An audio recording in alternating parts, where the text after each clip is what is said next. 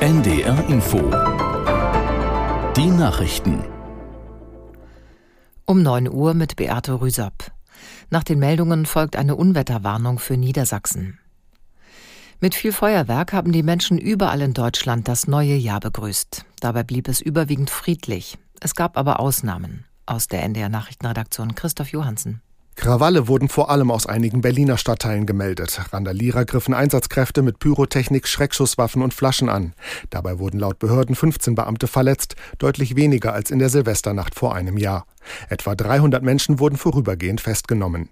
Am Neptunbrunnen unweit des Alexanderplatzes hatten sich schon vor Mitternacht etwa 500 Menschen mit Pyrotechnik beworfen. Als Beamte einschritten, wurden sie mit Feuerwerkskörpern beschossen. Aus Hamburg wurden zunächst keine Zwischenfälle mit größeren Gruppen oder Angriffe auf Einsatzkräfte gemeldet. Ein Sprecher der Polizei sagt in der Nacht, man befinde sich im normalen Silvestergebaren. Auch aus München wurden bislang keine größeren Zwischenfälle gemeldet. Im Leipziger Stadtteil Konnewitz wurde hingegen eine Polizeiwache angegriffen. Auch in Duisburg gab es Angriffe auf Beamte. Im Nordwesten Niedersachsens ist die Hochwasserlage unverändert kritisch. In Oldenburg bereiten sich die Behörden darauf vor, kurzfristig ein Gebiet mit etwa 600 Menschen zu evakuieren. Aus Hannover Bertil Starke. Als problematisch gilt weiter der hohe Druck, der auf den Deichen lastet. Um auf einen Deichbruch vorbereitet zu sein, lassen die Verantwortlichen im Süden der Stadt heute mobile Hochwasserschutzanlagen auf einer Länge von zwei Kilometern aufbauen. Am Nachmittag wird Bundesinnenministerin Faeser in Hatten-Sandkrug bei Oldenburg erwartet.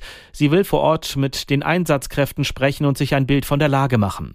Gestern war bereits Bundeskanzler Scholz nach Pferden gereist. Nachdem er sich aus einem Hubschrauber die überschwemmten Gebiete angesehen hatte, dankte er den Tausenden Helferinnen und Helfern. Ihr Einsatz ist allerdings noch längst nicht vorbei. Der Deutsche Wetterdienst warnte Niedersachsen erneut vor Dauerregen, der morgen beginnen und voraussichtlich erst Donnerstag enden wird. Besonders betroffen dürfte der Harz sein. Die Parteien in Deutschland haben 2023 wieder deutlich mehr Spenden erhalten als im Jahr zuvor. An die Rekordsumme aus dem Bundestagswahljahr 2021 reichten die Geldzuwendungen aber nicht heran.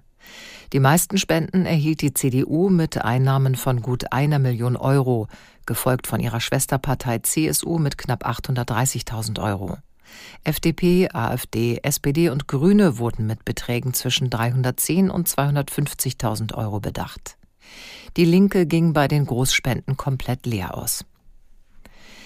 Mehrere Erdbeben haben Teile Japans erschüttert. Die nationale meteorologische Behörde gab eine Warnung aus vor einem drei Meter hohen Tsunami entlang der Küste am japanischen Meer. Die Stärke der drei Beben im Norden Zentraljapans wurde mit 5,5 bis 7,4 angegeben. Berichten zufolge waren die Erdstöße bis in die Hauptstadt Tokio zu spüren. Informationen über Schäden oder Verletzte gab es zunächst nicht.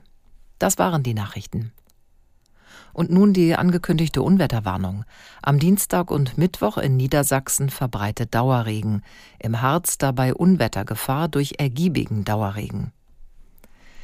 Das Wetter in Norddeutschland. Heute stark bewölkt und Schauer, vereinzelt mit Graupel. Zum Abend hin Auflockerungen bei 5 bis 8 Grad. Morgen stark bewölkt bis bedeckt mit teils kräftigem Regen 4 bis 10 Grad. Die weiteren Aussichten. Am Mittwoch weiterhin unbeständig 4 bis 10 Grad und am Donnerstag verbreitet Schauer 2 bis 9 Grad. Es ist 9.03 Uhr. NDR Info. Themen des Tages. Und das sind die Themen am ersten Tag des neuen Jahres 2024. Am Mikrofon ist Andreas Sperling.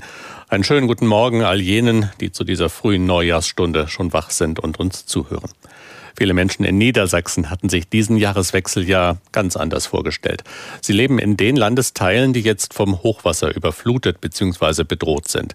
Dort ist die Situation weiter kritisch. Frage an meinen Kollegen Bertil Starke in Hannover, der dort alle Informationen aus dem Land zusammenträgt. Wie lief denn die Neujahrsnacht in den Überflutungsgebieten? Gab es da überhaupt Silvesterfeiern? Ja, also dieses Silvester war natürlich alles andere als ein normaler Jahreswechsel an den betroffenen Orten. Klar waren da auch mal am Himmel äh, über einigen Hochwassergebieten